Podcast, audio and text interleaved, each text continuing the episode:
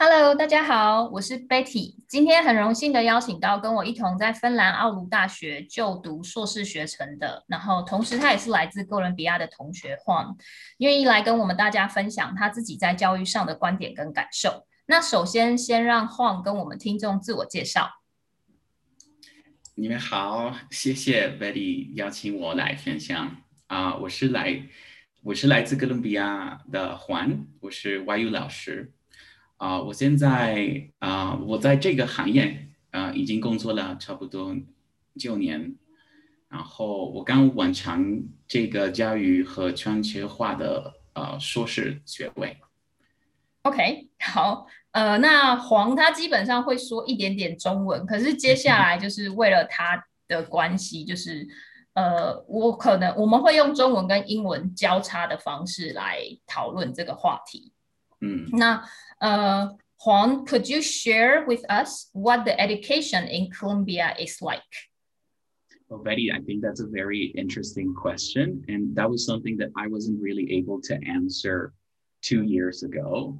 Unfortunately, I wasn't really aware of what the education like was in, in my own country. But, but just very briefly, um, the education in Colombia, uh, just like many other Latin American countries, is a very privatized. That is, that the education tends to improve if you have the resources to pay for, for a good education. So there is a big gap between public and private education in my country. And so you see that students who get access to good education are usually the ones who belong to this very privileged group of society. Uh, I myself was was was one of those of those people and I, I was able to attend a private school, attend a private university.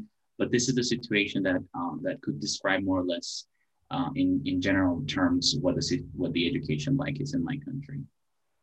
Okay. So, for example, like because you have that lucky to enter the private school and also the private university, so your job is a foreigner teacher at this moment. But how about for those students who cannot afford to attend the private school, instead attend to the public schools? What's their yeah, I think that's very important to to see as well. I know that um, in very general in very general terms, the government for many years have has come up with different initiatives to try to reduce the gap that exists between students who go to private schools and private universities as well as well as you know families who cannot afford to send their students to these types of schools. There have been different different projects of course where students who score very well in public schools can then attend private universities on their scholarship programs. This is of course a very small number compared to you know the ones who can actually make it there uh, and the gap still exists there.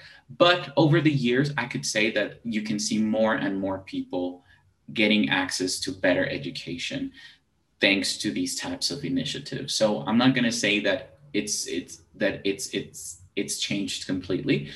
That I'm going to say that you know the government has tried its best to make this gap be reduced a little bit and there's been a budget that has been used for them to have access to better education and to invest a little bit more in improving public education. However, there are still many, many problems with it.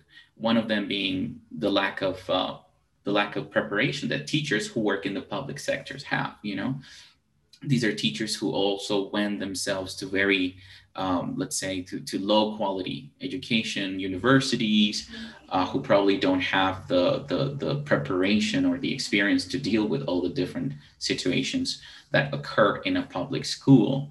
Um, and, and, then, and then, so these things are just slowly changing over the years, I would say. Okay, so actually the money is not just lower in the public sector, but mm-hmm. also because of the financial issue, it decreased the quality of education in the public I would sector. say that, yes. Mm-hmm. Okay. Then um, I understand that before you came to Finland to study at GLO, you were working in China as an English teacher for many years. So that's the reason why you can speak a little bit Chinese. Then could you share this experience to us? Sure. So um, once I graduated from my bachelor's degree in Colombia, as a foreign language teacher. I became, um, I started working as, a, as an English instructor in Colombia for this company that had offices overseas. And it was thanks to this company that I managed to get a job in Beijing. And so I was recruited as an English Spanish instructor in 2013.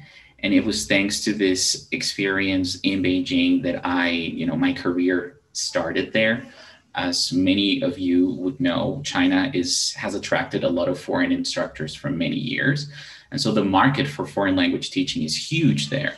And that helped me uh, grow a lot within the company. And it was thanks to the company that, that I also started studying Chinese there, that I, uh, you know, started to adapt to this new country, new society, and uh, that experience still remains to this day. I think that China became eventually my second home because I, I lived there for almost nine years.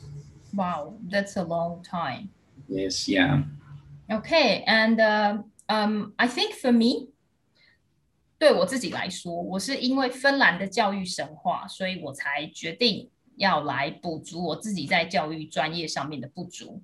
然后跟自己亲身体验教育，呃，芬兰的教育神话，所以我才决定到芬兰来念书的。那黄你呢？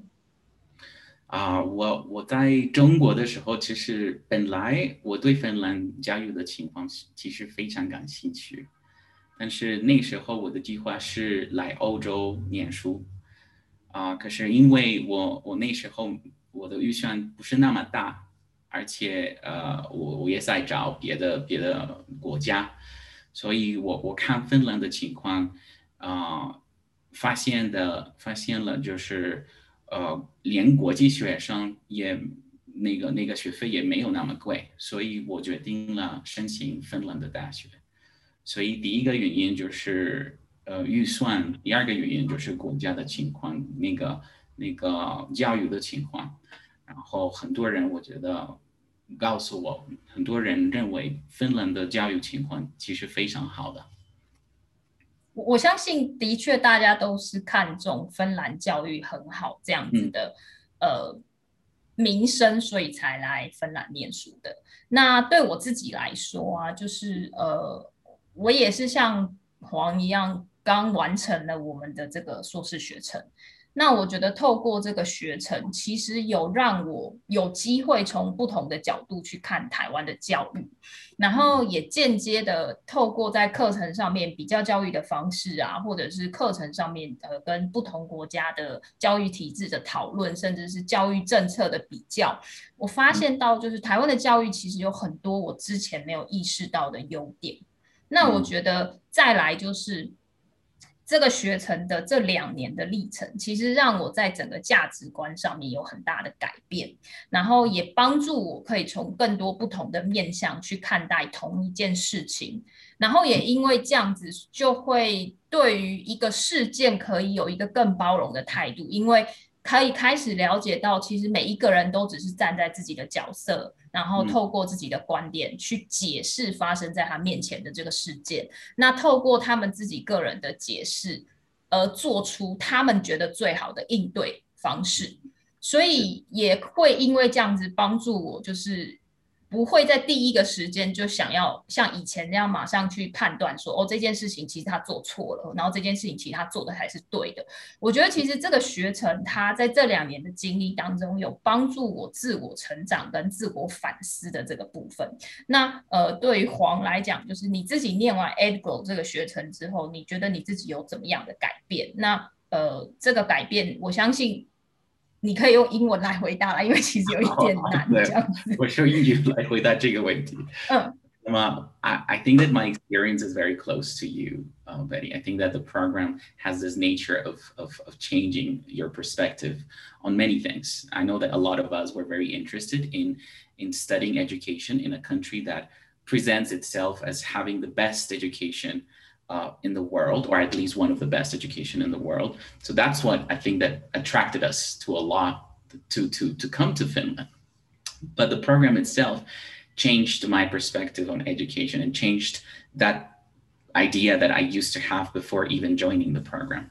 So as I told you, I, I used to work in the private sector. I used to work for this um, language center where a lot of uh, where a lot of our students work for multinationals across China in all kinds of industries, and so I was working with this very um, elite group of people whose job was, you know, also to help their companies increase their profits. I, I, knew that my job as an English instructor or as a Spanish or French instructor was to help them become better at doing what they did at work, which eventually would translate in helping the company grow, right? Yes. So I, I remember that given that that that was my situation for many years, my purpose as an as an educator, at least until that moment, was to become a corporate person myself. I wanted to have my own office in a big city. I wanted to, you know, earn good money. I wanted to have my own things. My purpose in my career, at least for as a teacher, wasn't necessarily related to education at all. I think it was just a very different goal, you know, and, and mm-hmm. I don't mm-hmm. think there's anything wrong with it. I just think that after completing the program, that changed a lot because I became aware of, you know, what education should really look like. I understood thanks to the program that education is not necessarily something that needs to lead to improving the economy or the or or or the finances of people, which is a misconception that a lot of people have. You know that there is this link between what you study and what you do in life. That what you study should result in your in your in bigger or better earnings in life. And so a lot of people tend to prepare themselves, go to the best universities, go to the best schools, because that's what they think is going to make you a better uh, a better person in life. But in, in general, that's really the question. Education should not be about that. Education should be about making you a better human being, you know, making you more aware of, of, of your surroundings, making you more, more conscious of, of, of, of how, of what your values are in life. And I think that we're forgetting a little bit about that, unfortunately. And look at what's happening. For many years, I worked in this industry and never did I ever think about this until I joined the program. So I think that that's one of the main things that really changed within me after completing EdGlo. Okay, so I think you you see you, you see the, the the core value of education actually. I feel, I feel so. Yeah, I think that the, the values of education have been misinterpreted a little bit, and then people people have probably forgotten a little bit of what education really is about. Yeah. Uh, despite you know that idea of you know education should be training, education should lead to um, uh, a higher level in society or something like that. It's kind of like it become a job oriented educational system i would say so that's the best way to describe it i would say so i yeah. think that's I think that's pretty much what's happening now. Yes. And I, that not only now, it's been happening for so many years, but it hasn't changed. I think that our, our, our children still to this day are told that they need to go to school to get a good job, you know? And that's sad that you're teaching your children that idea that school means a good job. Why not changing that perspective and think you need to go to school because that's going to make you a better person or that's going to make you more conscious or more or, or, or be more ethical in general it's going to make you make better decisions in life about you know about what you do and how you engage with other people how about we, we talk about education in those terms and not just you need a degree you need the, the diploma if you want to be someone in life i think that's a very interesting um, way of seeing education. Yeah, I think that's kind of like the, the, the main point why the Finnish education is kind of like one of the best in the right. world. Because mm-hmm. for their basic education, they are training their kids to be an independent learner. Mm-hmm. And uh, they don't really tell their students you have to go to a really good university in order right. to have a good job Mm-hmm. Yeah. So I think mm, it is it is interesting that we have this um, our own understanding after we went through the whole program. So it, it is well for me it is kind of like a good reflection because even though I kind of like have the same confuse when I were in Taiwan, but because the Asian educational system, it's kind of like toward to a high salary job. Yeah, that's true. A high quality life, mm-hmm. a high reputation schools, this kind right. of things. So even though that I I'm confused through this system, but I I couldn't really discuss with others. True. I, I, I can I can see what you mean now. Yeah. You know, I, I could I could even see it through the through the eyes of my of some of my younger students in China. Mm-hmm. I could see that a lot of the educational efforts were were were being made so that they could be, you know, part of this group of people who would eventually get an opportunity to work in a good in a good company and so so many efforts were made from from very young ages. You know these children uh, were in their you know early early teens and they were, were already taking so many different uh, courses on skills like musical instruments languages and arts and reading and writing and math and sports.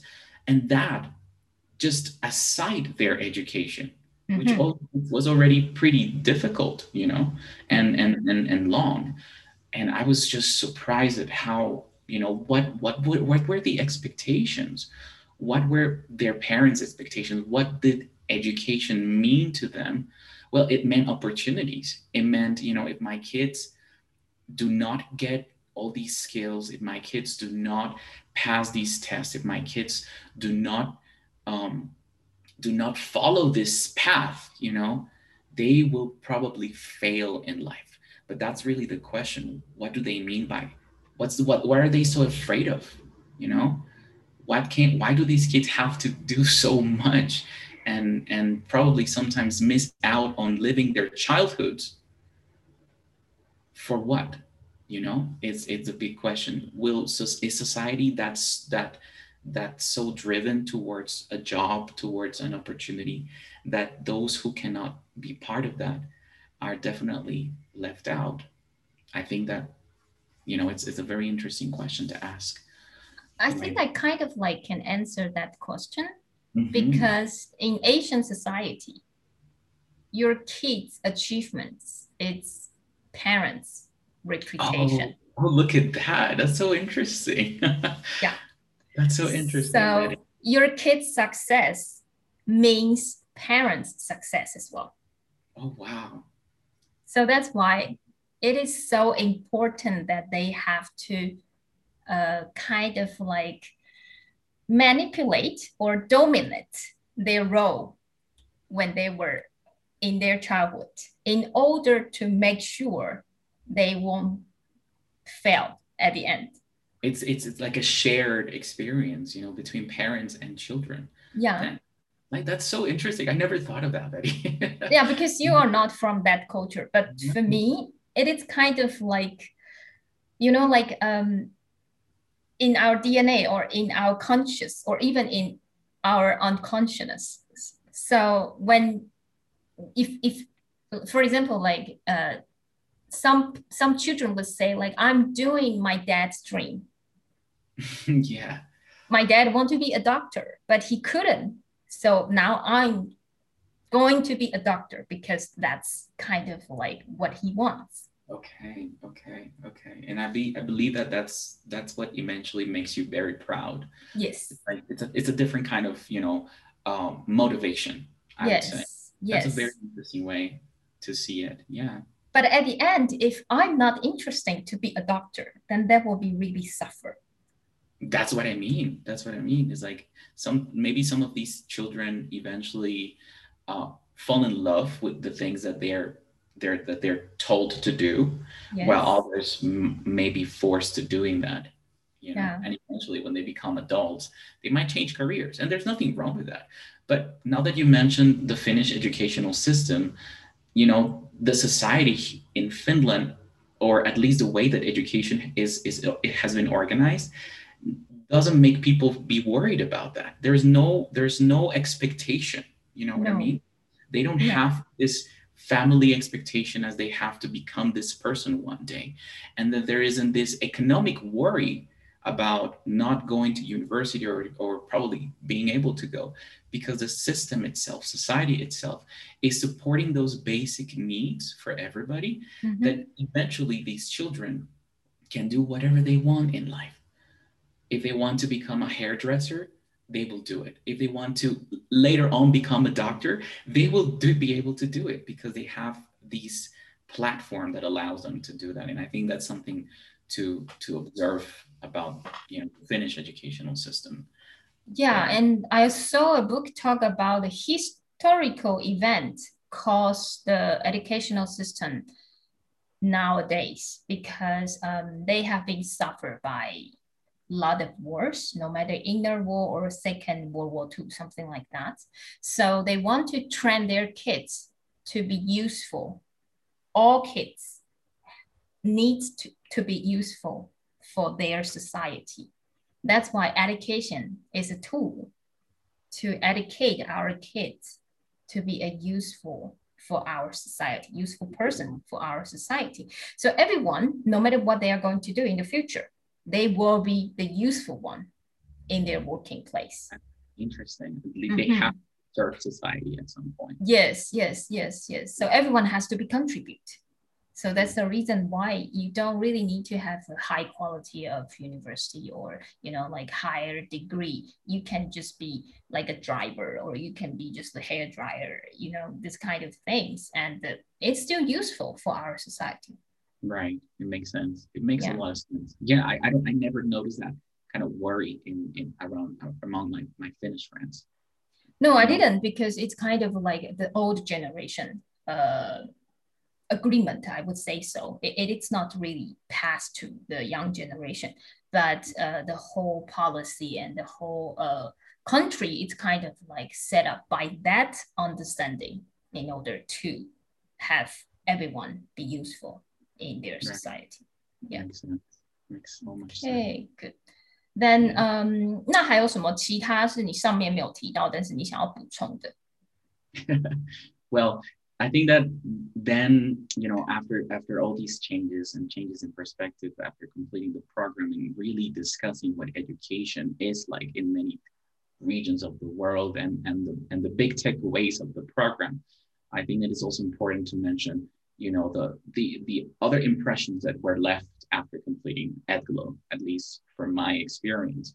There were really good, really good takeaways, as I mentioned. You know, these these changed within me about education and what I want to do eventually as an educator. My career goals are different. I now be, I now feel that I'm more conscious about you know what what what my duties and responsibilities are as even as an English instructor, and that I want to thank the program for. But at the same time, I think that there's a lot of things to to also you know improve or or do better within the program.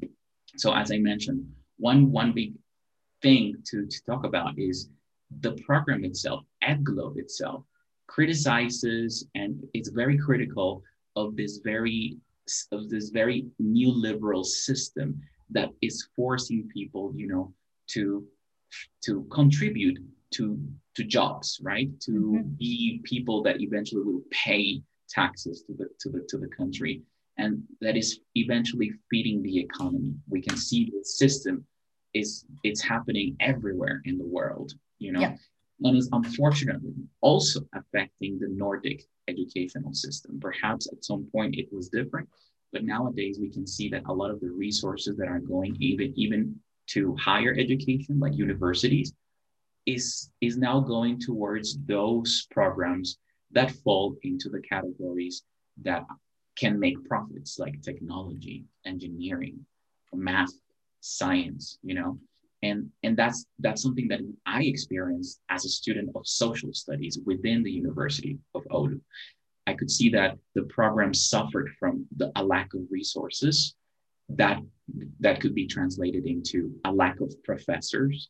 We experience a lack of, of, of, of, of teachers and instructors during, especially during the second year of studies as as as international students, we were also um, required to take part in an internship, but opportunities for internships in the social studies are incredibly scarce in Finland.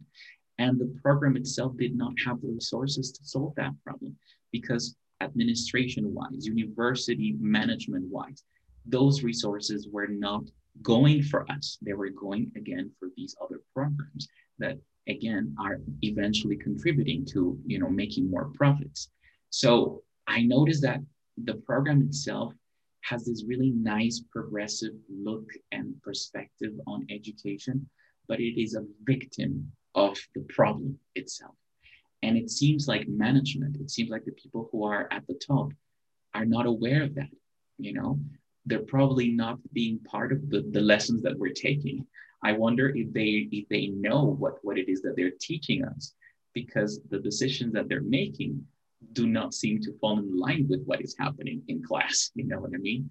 So that that thing that we criticize so much is what they're doing at the university management level. And I would say that it would be really nice for them to, at some point, have these conversations with the students who are taking part of the program and with those professors who are imparting these ideas, because unfortunately, it is not linked. There is no, there's a gap right there. And, and that is something that I noticed from, from my experience in EdGlo. What, what, what about you, Betty? How was thinking, I'm, I'm thinking about uh, like, do you remember that we've been have a big uh, debate about the private uh, sector. Mm-hmm. Education should be private or education should be public. Yes. And I was thinking, I'm, I'm thinking about it is possible because of that. Because according to what I heard about those uh, mathematics or engineer or even like uh, technology or science, why they have a lot of money is because um, they have some cooperation with the companies or with some big project and with even some other EU association or some other stuffs. So the money are com- money comes from those projects. So they have to hire students to do this project separately. But in education, I don't know, it is because education actually controlled by the municipalities or mm. by the government itself. Mm. That's the reason why the money couldn't come into the education field. Even though they have some entrepreneurs, uh, have some companies, own companies to have like the uh, maybe workshop or maybe uh, create some uh, products for kids to learn the ESL, like emotion and uh, social learning, something like that. But you know they are still the private sector. Sure. So they couldn't really donate the money into the university. That's and they, they couldn't cannot have any maybe can cannot have any cooperation with the researchers in the mm-hmm. educational faculty. So that's the reason why that our faculty the, the professor or even like the researchers in our faculty they, they either have to propose their own project sure. or they have to do the research by their own without any financial support. Wow, makes sense. It makes so much sense when you see it from that from that point of view. Yeah, and again, it, it's the private sector out there. It's it's I mean it's it's not as big as these other other industries, of course yeah. the private education sector in, in, in Finland itself, it's, it's very small, I believe. And there yeah. are very, very few entrepreneurs who are interested in engaging in education. And that's why, as you said, there is very little money going towards our programs. I understand as well, even after completing our, our, our, our course on, on education and leadership, that yes, a lot of the decisions and a lot of the budget decisions are made through the Ministry of Education. And then universities usually have to expect some kind of results from these programs. Now, I suppose, and I, this is something that I, I remember that uh, university administration is expecting a lot of research results from the social studies, from the educational um, program. And if there are no research, you know, oriented, I guess, results, then there is no budget. Yeah. And I think that's that's probably where the program is now going towards. they want to make, they want to get results. And results are only measured by research, I guess, for them. Mm-hmm. And probably that's what's going to happen later on with the program. I don't know, but I would say, according to what we have been receive those internship opportunity or like those um, project that who are asking for help, they don't even offer the paid internship. They are still looking for, you know, kind of like unpaid internship. Yes. And we're still suffering from that, you know? Yeah. Suffering from that. A lot of us are unfortunately unable to, you know, stay for an entire two years in Finland uh, without, you know, some kind of financial support. And, and, and of course, those are other issues to keep in mind, but, but, but I think that that's where the where the real problem is you know like what is the real focus what is it that they what is it that they see from education that it's probably not matching with what they're teaching us with education if if education should be something you know should be something different from the economics goals of education then then they should be leading the program towards that right yeah on the opposite hand, they're teaching us that education should not be so linked with economic goals. And yeah. yet it's victim of that. There is a big mismatch. It's like our EdGlo program belonged to a, another university that exists in our heads, you know? it's like a very hippie program. We're like the, the weird program, I would say. I would say we're kind of like unique exist in our yeah. university and somehow for me, um, if this program towards the research goal, like they, if they are looking for us to become like a researcher in the future or to mm-hmm. kind of like contribute ourselves into the academic uh, field, then they shouldn't kind of like um, how to say they, they shouldn't include us because I would say the majority of us are practitioner that we already have the teaching experience and the yeah. working experience in the educational field or even in the schools. Some of us are teachers as mm. well. So if they are really towards like, you know, change the mindset of the education and really rebuild the core value in education, they should kind of like embrace our talents and also try to combine our experience because we are not the international students just from the European. We, ha- we are the international students kind of like from all over the world. Absolutely. Absolutely. So we have been experienced like different kind of educational system and mm. uh, we all have a similar core value what the education should be think so too. Yeah, I think that in the end, we all managed to agree on these ideas that now we have about education. I think that we are now more or less on the same page with regards to what the goals of education should be and what we could do, you know, with our careers as practitioners. Um, but I think that the program needs to invest a lot more time into figuring that out so yeah. that the message is clear from the very beginning for those students who are now going to enter into the program. If the program is now going towards research, then that's great. I think that they need to make that clear from the very beginning. Yes. And so that the group of people who are engaged in that, in those research results, um, then they can get to those results. I think that you're right. I mean, it has to be clear from the very beginning. Yes, yes. Okay. Hmm. So, what else you would like to say? Like what well, pros and cons, right? What pros and cons? Yeah, so pros of the program, I think that the program is is definitely going to make people change and and and and become very critical of what they believe in, of what they do. I think that the program has this transformative nature that I think anybody, anybody could benefit from. I think that that's the beauty of EdGlo. It's going to be a journey where you're going to have to question your own beliefs, your own perspective, where you're going to encounter a lot of difficulties, but again, you're going to be able to at least accept that we're all different and that there are different things everywhere that there shouldn't be any main standards or main ideas or universal ways of doing things. I think those are some of the benefits of studying EdGlo.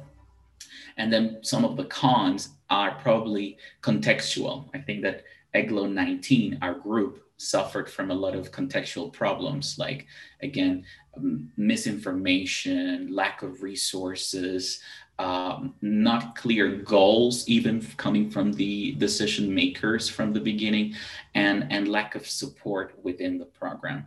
Uh, that, of course, this, this can all be solved. This can all be uh, improved if, if, if they make sure that the structure of the program is a lot more clear. But if you ask me, will I recommend doing EdGlo for everybody who's interested? I would 100% say yes every time. I think that every everybody needs to be an EdGlo at some point. yeah, I think I, I'm agree what you say. Like, um, if I can have a chance to to do to decide it, am I going to study EdGlo? I would say yes. Even after what you experienced. Yes, but um, I I would also kind of wonder. It is really important to be that critical in our program. That's so interesting. yeah, because because sometimes when you are too critical for me for example like i only see the negative or i, I only see the lack of something. The gaps. Yeah the gaps. And uh, it is kind of like make me too hard to see the benefits or sure. like the good side of something. Sure sure. I see what you mean yeah. Yeah. Absolutely. Maybe we need to be more aware of you know of the goods I think that unconsciously, the, the, the gaps, the negatives, the criticism is tend to have a heavier weight in yes, our mind. Yes, yes, yes. to remember. So perhaps that's a very good, a very good takeaway. You know, we should probably start being more conscious of the goods so that there's somehow some kind of balance. Nothing is absolutely wrong and nothing is absolutely perfect, right? Yeah, because for me, I was kind of like I want to find a balance because before I came to Apple, I, I would kind of like grateful what I have. Mm-hmm. Or I will kind of like bless everybody. Or I will kind of like really uh, feel like even happy just one okay. day to have a cold water. It is kind of like a pleasure or like a really good uh, gift sure. for that day. But now maybe I would say, oh, why you don't put a little bit ice inside? It okay. will make the water colder. I or, can see what you mean, Betty. I have to question my own career as well. Yeah. I felt really bad about what I was doing, even though before EdGlo, I felt really well. You know, mm-hmm, mm-hmm. I see what you mean. I see what you mean. Yeah. But I think there's nothing wrong with that. You know, there's nothing wrong with that. It's making no. you more conscious i guess. Yeah it doesn't it doesn't but i just think like should i just kind of like use the critical thinking in a proper way? For mm-hmm. example like if i am design a course or if i am making a policy to have this critical thinking i think it is really good for us. For example like if i i i i take care of the EdGlo program i'm the one that who are going to reform or who are going to modify it, it is really good to have this critical thinking. Like, oh, maybe I didn't think about that. So I should more awareness of something. Sure. But you know, like for my daily life, it doesn't really that important to be critical everything. I agree with you. I think yeah. that it, it, it, cannot necessarily be so applicable in all areas of life. Yes, yes, yes. That's that's a very good good good question. Sorry to leave us all with after this. Yeah, and I also kind of like um, think about uh, if this kind of pro- program, not just in the master degree, it kind of like move a little bit early in the senior high school or for the students who just study their bachelor? Absolutely. What would be different? Mm, I know. What would be different? Yeah, for example, like if you are just graduate from your senior high school, and you, uh, you, you, you, you go to the university. For the first semester, you have to kind of like go through what we have been go through for our first semester. What would be different? Oh my goodness, I know. I wonder what things would have changed. Yes. We done this a lot earlier. Yes, yes. I, wonder, I do wonder. That's Yeah. so interesting. That's so interesting. Perhaps again, that that goes back to that comment I made. You know, everybody should do it. Should probably take EdGlo at some point in their lives. I know that th- there's probably not a there isn't an age limit or an Mhm. age requirement to be to be part of a program. I think that this is something that anybody can benefit from, and I think that EdGlo sayings or EdGlo thinking, EdGlo ways of doing things can be taught to children Yeah, can be taught to elderly to the elderly i think that it's a very good question to ask what would change you know if we could we would have done this a lot earlier in life yeah. And what would be changed if, for example, like if we want to open a new school and we already go through this program, what kind of new style of the schooling right would be designed for the kids? that's that's exactly that's exactly what our job is is now right? Yeah, and it's and if we're going to engage into into education programs designing you know if we're going to create our own if we're going to be somehow decision makers on what it is that that we're teaching in class whatever that is i think that we can now make different changes. I think that we can now be more conscious about those things. A very small example was the one i i, I remember i shared with you guys in class is you know. Uh, in history class, in, uh, in the context of Latin America, we use this book that's usually um, uh, pub, is it, the editorial house is in Spain. So a lot of the material comes from the perspective of Spain as the colony, Mhm, colonizing, and Colombia as a colonizer, right? And so a mhm. lot of our children are learning all these names of the people who came to the Americas. They have to learn the names of the kings and the queens and the names of all these Spanish people. But the question is, why do we have to learn that, right? And I wonder, can our history teachers ask those questions? I think that someone who's gone through an EdGlo program could start asking those questions in class. yeah, And I think that's a big, big, big, big change yeah. that needs Maybe- to happen. Maybe I would because do you remember that in the one of the course that I asked teacher why I have to learn the neoliberal theory that I have never learned before. I remember that very well. Yes. Yeah, Oh. that's that's the question that I would ask. Like, why I have to came here and to study your Western historical stuff? What is what's the connection to the education? That's a very good thing. You know, we need to have and allow those questions to be asked.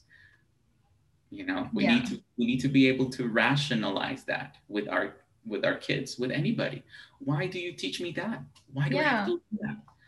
You know, why are you making those decisions? Whose whose decisions are are being made? You know. Yeah, and and the most important thing, why you expected everyone already have some knowledge of that. Mm, that's a very good question. Yeah. Yeah. Where are those Because- excuses coming from? Mm. Yeah, and and and and and teacher have to aware that in the class there are so many students come from different nations. So how could they expect it? All the nations have the similar historical stuff. in their heads. I Yes. Yes. So interesting. I hope I hope that was eye opening as it was for everybody.